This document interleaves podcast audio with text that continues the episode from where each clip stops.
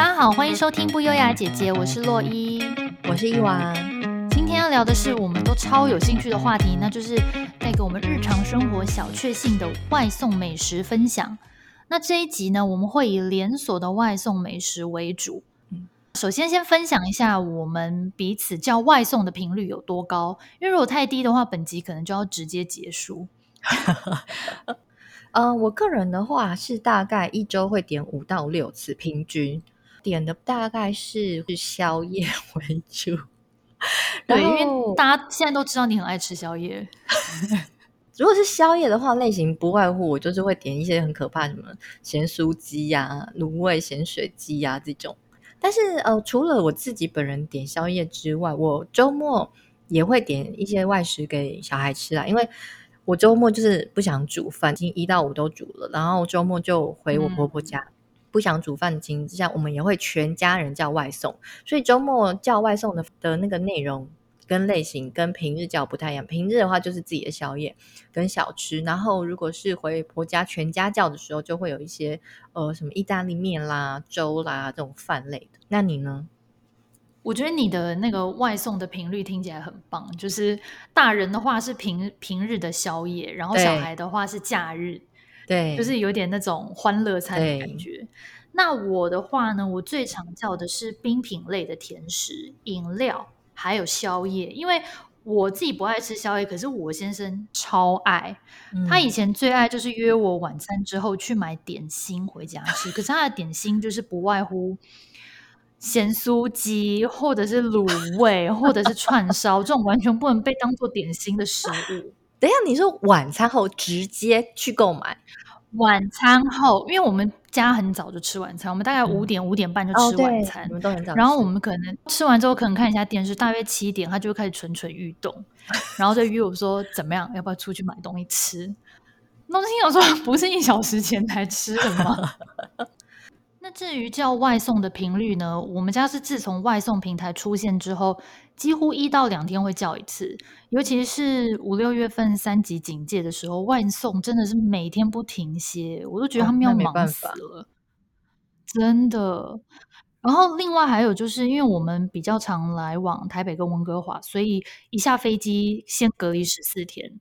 那十四天基本上就是至少一天是要两次的外送，你至少可能是要早午餐一次跟晚餐一次，中间还不包含如果偶尔想吃蛋糕或是喝咖啡，所以外送服务对我们来说是不可或缺。还好有外送平台陪我们度过隔离的日子，不然真不知道三餐要吃什么。诶，那我问一下，所以你们隔离期间呢、是可以有外送员送过去到防疫旅馆哦？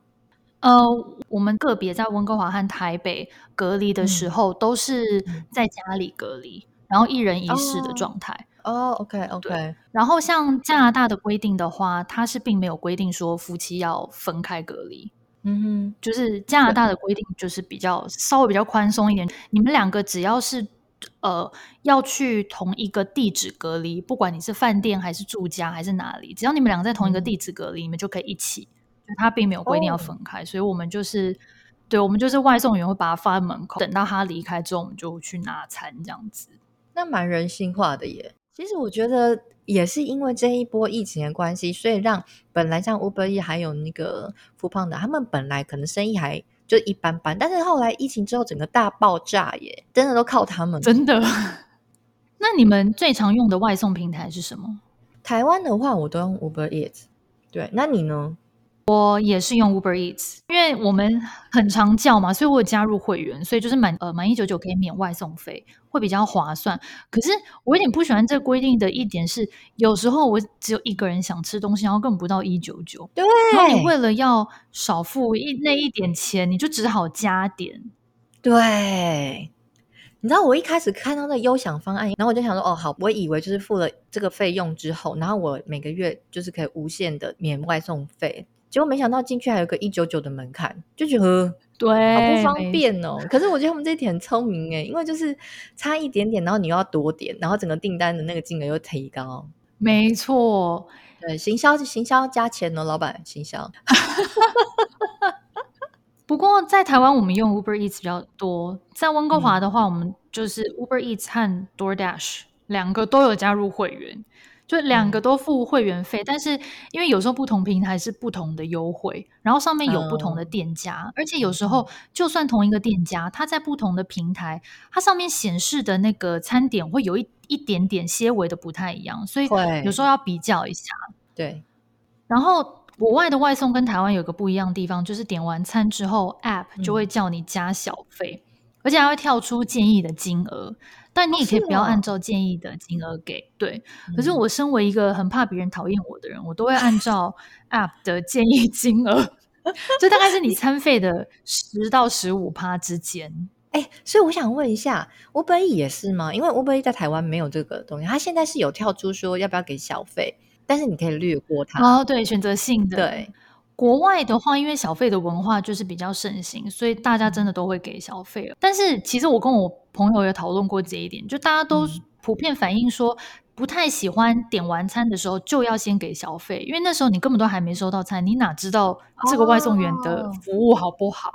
哦，所以反而你们是 care 这个，就是他这个给的这个时间流程。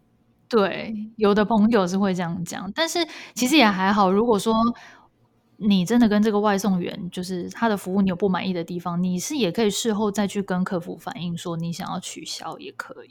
呃，他们的客服，对，这个故事我们等一下可以可以跟大家分享。对对，不过我最常用的也是 Uber，因为那个 Foodpanda 像他那外送进度的那个资讯地图，超级无敌烂的，就是外送员那个位置，我觉得常常不准。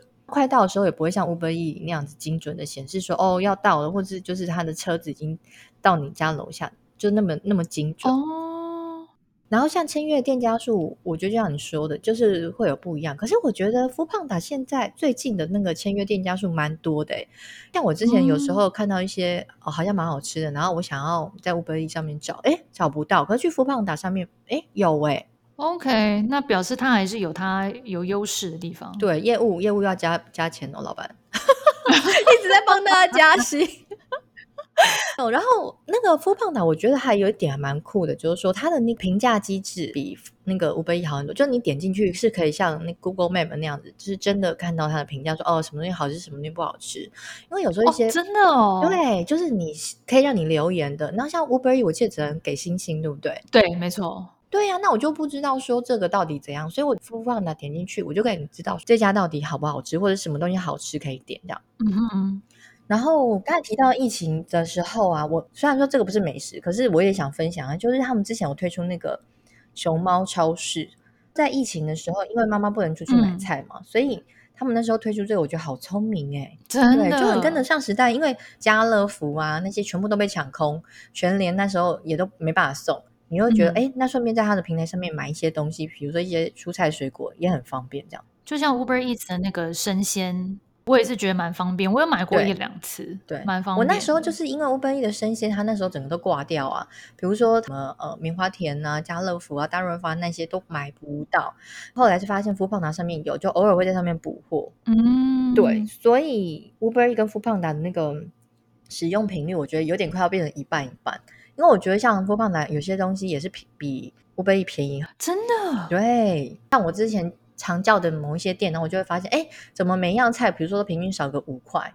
哦，那真的有差哎。因为我好像是从来没有用过 Foodpanda，所以我就比较没有办法比较。但是照你这么一说的话，我应该要重新再去把它下载下来。你可以试试看，我觉得它现在有一些不太一样。了解。对，我对他的印象还停留在他刚进军台湾的时候，因为当时太难用，我就怒删了一个 App。好，下次再给他一个机会。那既然刚刚我们都提到最常点的是宵夜，那么就先来聊聊我们宵夜最爱点的品相，还有推荐的店家。嗯、那我先说，因为我先生超爱点宵夜嘛，所以他必点的品相是类似串烧、卤味跟咸酥鸡。嗯、提到咸酥鸡。不得不提台湾第一家盐酥鸡，那间鸡排我觉得超好吃，真的。嗯、我不是一个很爱吃盐酥鸡的人，但我也觉得那家的咸酥鸡很好吃。嗯、他家其他必点的还有例如炸鱿鱼啊、柳叶鱼啊、甜不辣也很。这一家的话，我最爱吃的是蛮冷门的那个鸡蛋豆腐跟高丽菜。哎，我从来没有吃过鸡蛋豆腐，还有。高丽菜，你说用炸的吗？是不是很妙？什么？这是什么？这是什么隐藏菜单？我跟你讲，超级油，超级无敌油。它它炸完之后呢，它就是会有一个咸香味，但是呢，它就是还会用一个塑胶袋先包住，然后在外面套纸袋，很油，可是很好吃。如果你不 care 那个油量的话，你下次可以点点看。哎、欸，我从来没有吃过咸酥鸡的高丽菜，哎。是哈，我也是，我也没有吃过，就就他们家而已。其他家好像顶多是什么四季豆啊、杏鲍菇啊、玉米笋这种。哎，对对对对，高丽菜我也是只有在他们家吃过，蛮厉害的。然后鸡蛋豆腐是我先生超级无敌爱，我那时候想说什么鸡蛋豆腐用炸的，结果它就是类似像那种啊老皮嫩肉哦，对，然后它就切成小块小块，一个小方块，然后你刚好插起来可以入口，它就是有个呃炸过的香味，然后外面有裹一层就是。没有到酥很酥脆，可是它就是有炸过那一层，也是蛮香的。而且它很分量很大，一整盒。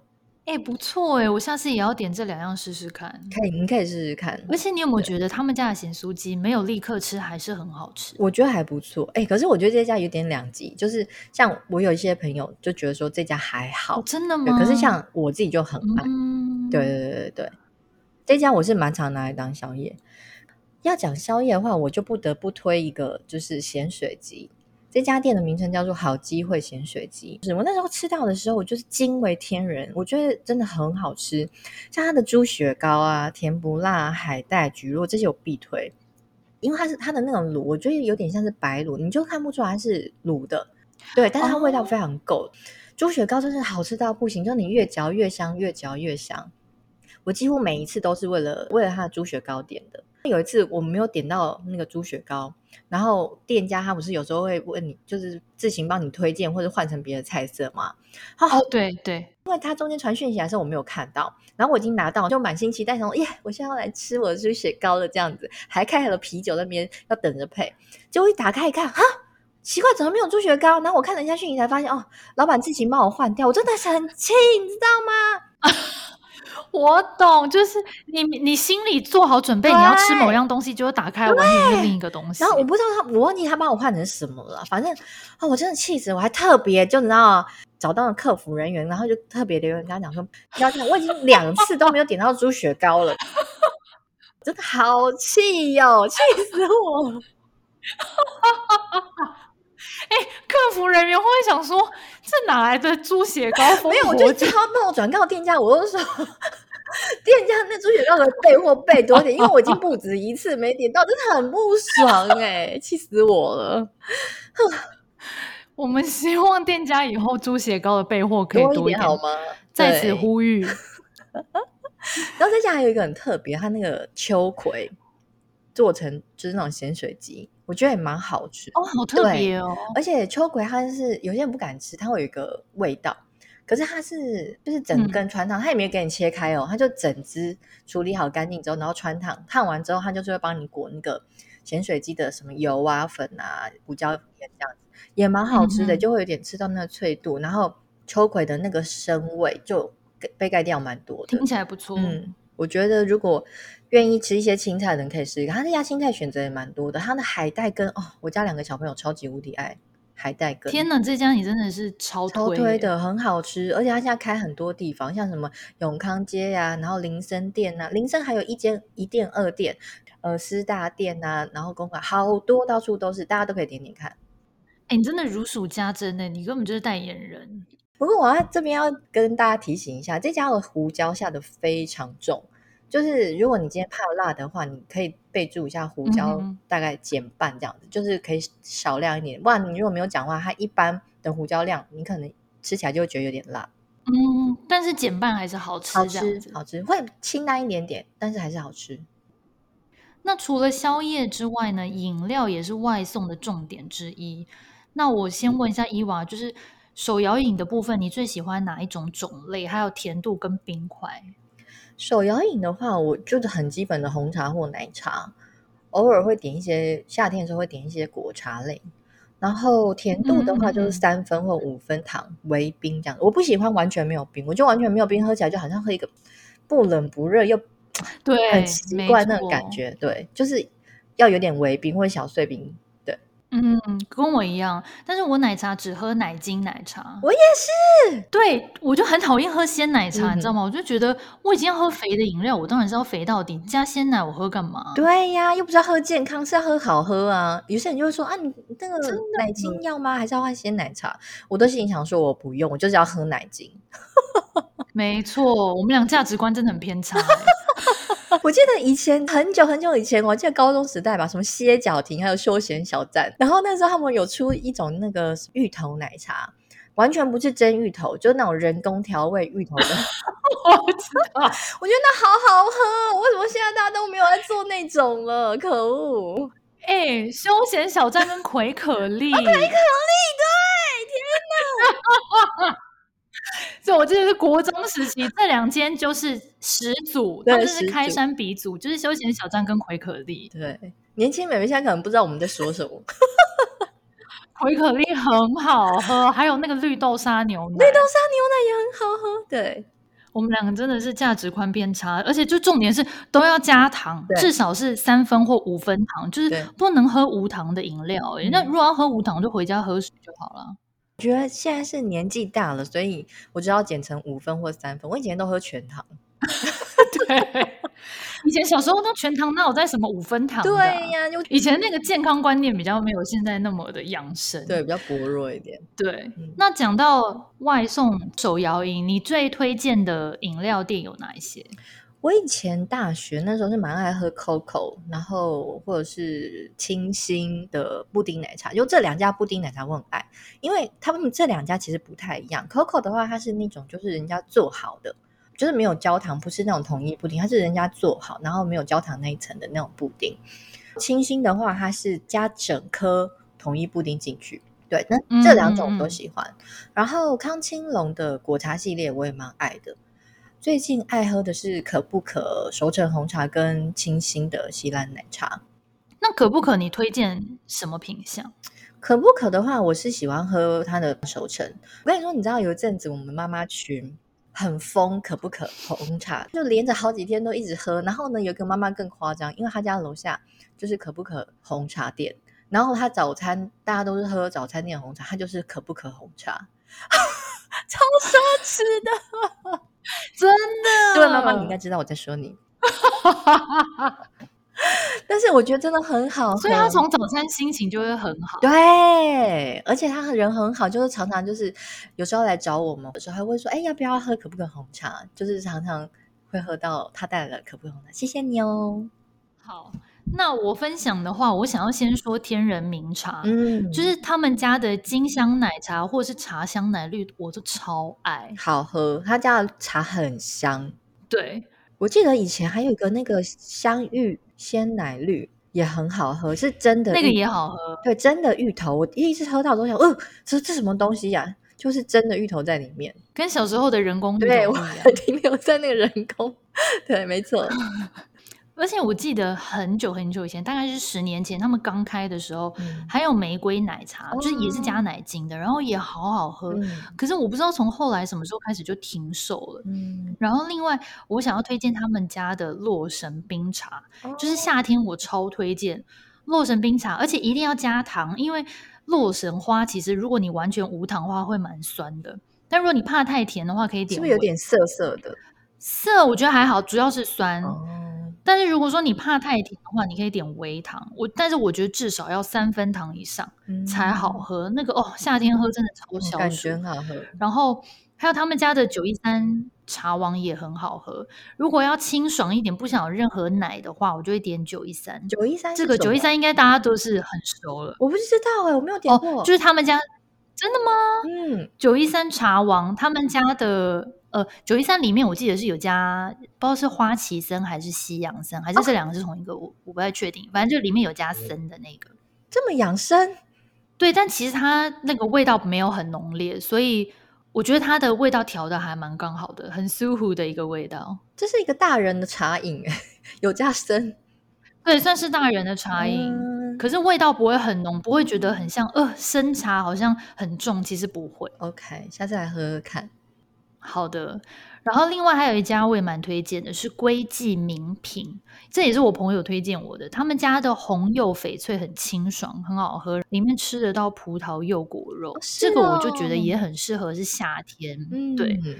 但是每一次只要是想要外送点饮料或是点咖啡，就会出现我们刚刚说的状态，嗯、无法达到最低门槛啊，至少都要点个四杯才会超过。对。有时候你就真的是，比如说你只是两个人，然后你就硬要点四杯，然后不只好冰在冰箱。没错，所以我真的很少点饮料外送。对，除非要不然就是大公司几个同事说好五个人说哦一起点，那就可以。对，就团购嘛。对，没错。那我们聊完饮料之后，就不能不提夏天必备的剉冰，还有冬天的烧仙草。那伊娃先说有没有推荐的外送甜品？呃，串冰跟烧仙草我还好，但是甜点的话，我是蛮推荐那个两点的车轮饼，它在台北跟公馆商圈。呃，台北的公馆商圈和内湖都有。然后我最推荐的口味是红豆奶油混合口味，好好吃哦，哦，真的很好吃。对，而且它的红豆就是你可以还稍微吃得到它的那个红豆的颗粒。对，但是它已经就是都变成泥了，越嚼可以反还有时候还可以嚼到那个皮的香味，红豆皮的香味。我不知道大家喜不喜欢，嗯、可是我还蛮喜欢那个红豆皮的香味。然后有时候你吃红豆吃太多，你就有点腻嘛，这时候又。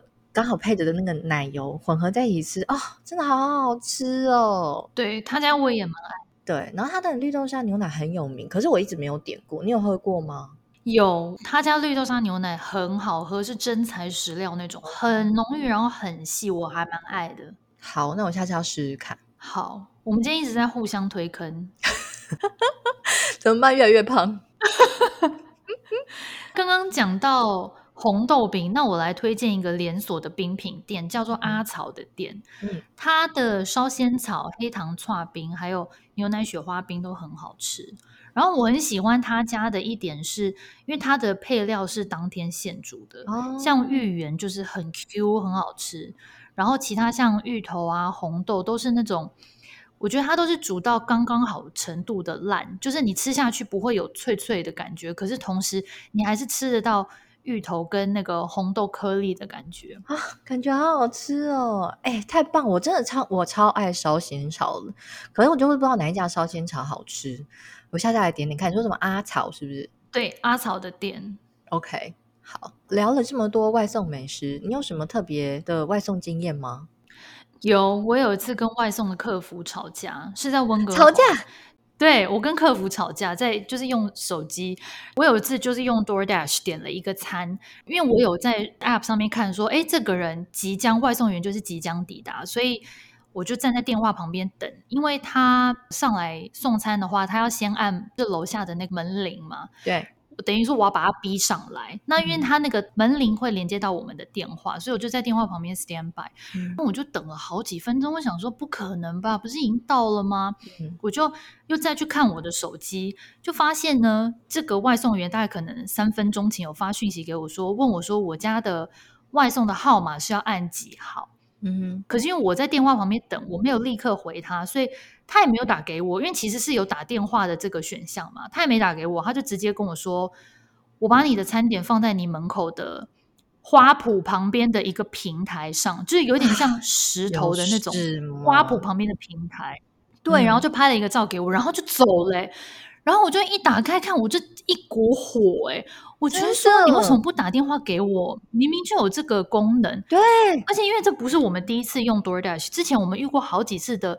那个外送员都会打电话上来，如果他真的有什么问题，嗯、比如说有的是说什么哦，他找不到停车位或等等之类，然后我就先冲下去拿我的餐。嗯、我上来之后，我就很很火大嘛，我就。嗯发信，呃，我就传简讯给客服，跟他讲刚刚的状态。嗯、然后呢，那客服是首先他是用机器人的回答先回我，就说哦，我的名字叫例如什么 Ryan，然后很高兴能为你服务。首先先向您致歉，如果我们服务有让你不满意的地方，就那种机器人的制式回应，叭叭叭，就是一大串。对。对然后机器人完了之后呢，我就先大概跟他写了一下我的状态，这样。然后我还把我跟那个外送员的对话截图贴给他看。然后这个客服劈头就问我一句说：“所以你现在是收到食物了没？”然后我就有点愣住，我想说：“呃，你现在是在呛我吗？”然后但是我就还是有对我，我就还是先心平气和回答他，我就说有，我收到了。可是我觉得你们的教育训练不是应该就是让外送员先试着跟点餐的人联络，除非是他打电话也联络不到我，他才可以就是擅自把食物留在门外嘛，而且是我家门外，就是大门的外面哦，还不是在大门里面。对呀、啊，然后他就说。嗯，好，我帮你查查看，然后就不不，就是去查了之后，过一会儿他就回来说，嗯、我们刚查过了，你的 complaint 是属实，那我现在可以 offer 你，我把你的餐费减掉五块，然后我可以帮你把你外送员的那个小费取消。然后因为我本来其实蛮生气的，可是后来他一跟我讲说他帮我减掉五块，我立刻整个气消。哈哈哈哈是一个很爱钱的人。难怪他们会怪用这个伎俩，可恶！因为我本来以为他就只是会打发我两句说，说啊抱歉什么，我们下次会改进。哎，没想到他就说他要好，他要帮我退五块。嗯、那我就想说，既然他要帮我退五块，那我就不取消那个外送员的小费了，因为我觉得他们蛮辛苦。那天好像有一点点微微的下雨，嗯，我就说好，谢谢。我说，请你把外送员的那小费还是就保留，不要取消了。嗯、然后他竟然回我说，是哦。哦，他说你人还真好诶 After what he did to you，他说哦，对，然后我就我就有又又傻住，我想说你现在是在呛我吗？就是你刚开头已经先呛过我一句，然后你现在又要呛我一句，是什么意思？就我觉得他的语气很他那句话到底是很讽刺。对啊，对，他说哦，That's so very kind of you. After what he did to you，到底什么意思啊？对，然后我就那时候我就整个火起来了，然后我就回他说。I'm sorry，我说我现在分不出你的语气是在 being sarcastic 还是你是在认真跟我讲话。我说你的意思是我应该要取消他的小费吗？对、啊。然后他这个时候才讲说，哦，no no no，呃，不好意思，让你误会了，那不是我的意思，我只是想要说，哦，你人很好，因为他并没有按照我们公司的 SOP 先联络你，才把你的餐点放在外面，这时候才来那个，对，他这时候才可能开发现就是自己讲话不对。后来我就已经很火，然后就觉得这客服疯了，我就不想再跟他讲话。然后他就又在问我说：“那请问你现在是还是想要保留他的小费吗？”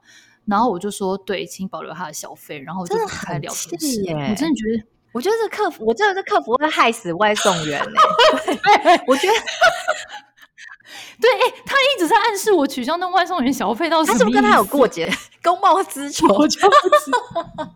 奇怪，他这个客服感觉是要激怒客人，不是要处理事情。本来明明没事，结果 反而情绪要飙。对呀、啊，对啊、本来真的明明没什么事嘞。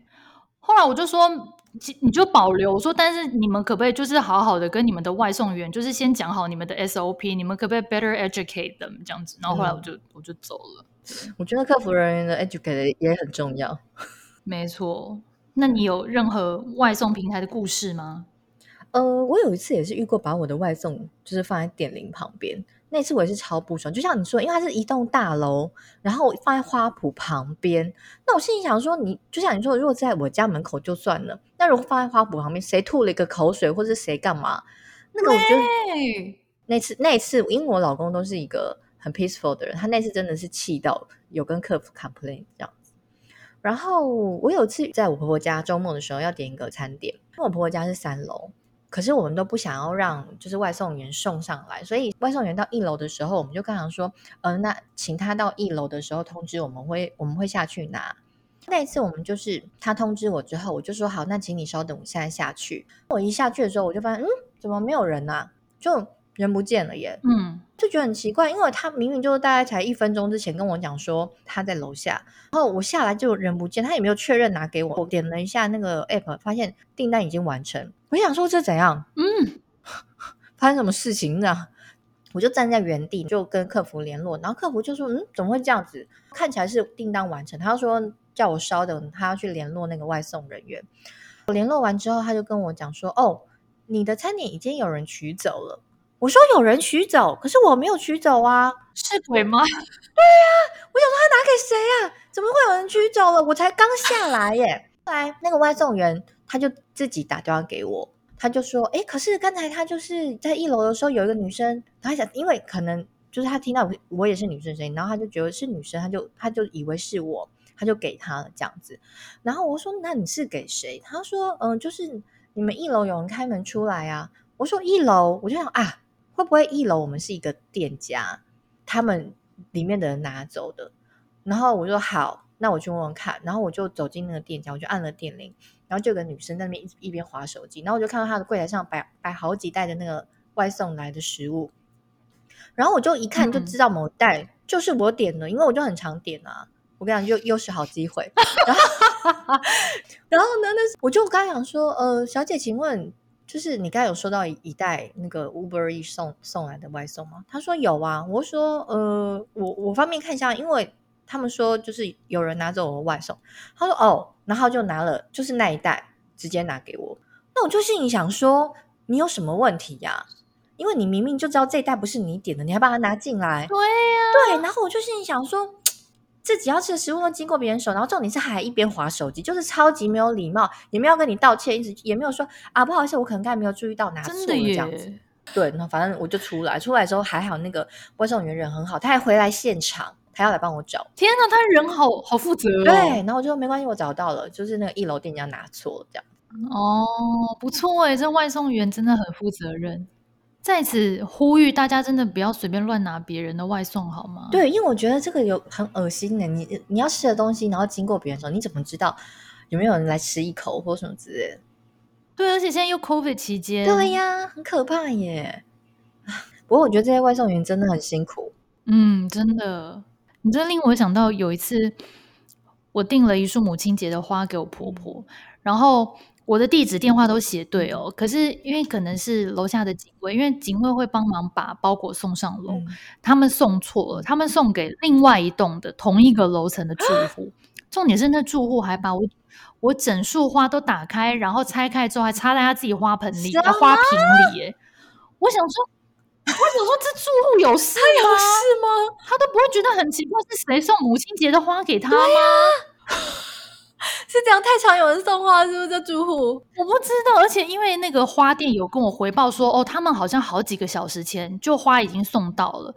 我就想说奇怪，然后我就问我婆婆，婆婆说没有啊，今天一整天都没有，而且你又不好意思问人家，因为那个明明就是一个 surprise 的花束，你又不好意思讲的太明显。对对，我说没有啊，今天一整天都没有人送东西上来啊。然后我就问了花店很多次，然后花店还联络送货的大哥，大哥说他很确定，他大约几点的时候就送过去，而且是警卫签收的。折腾了很久才发现，哦，原来是警卫送错，但重点是被送错的那个住户还给我。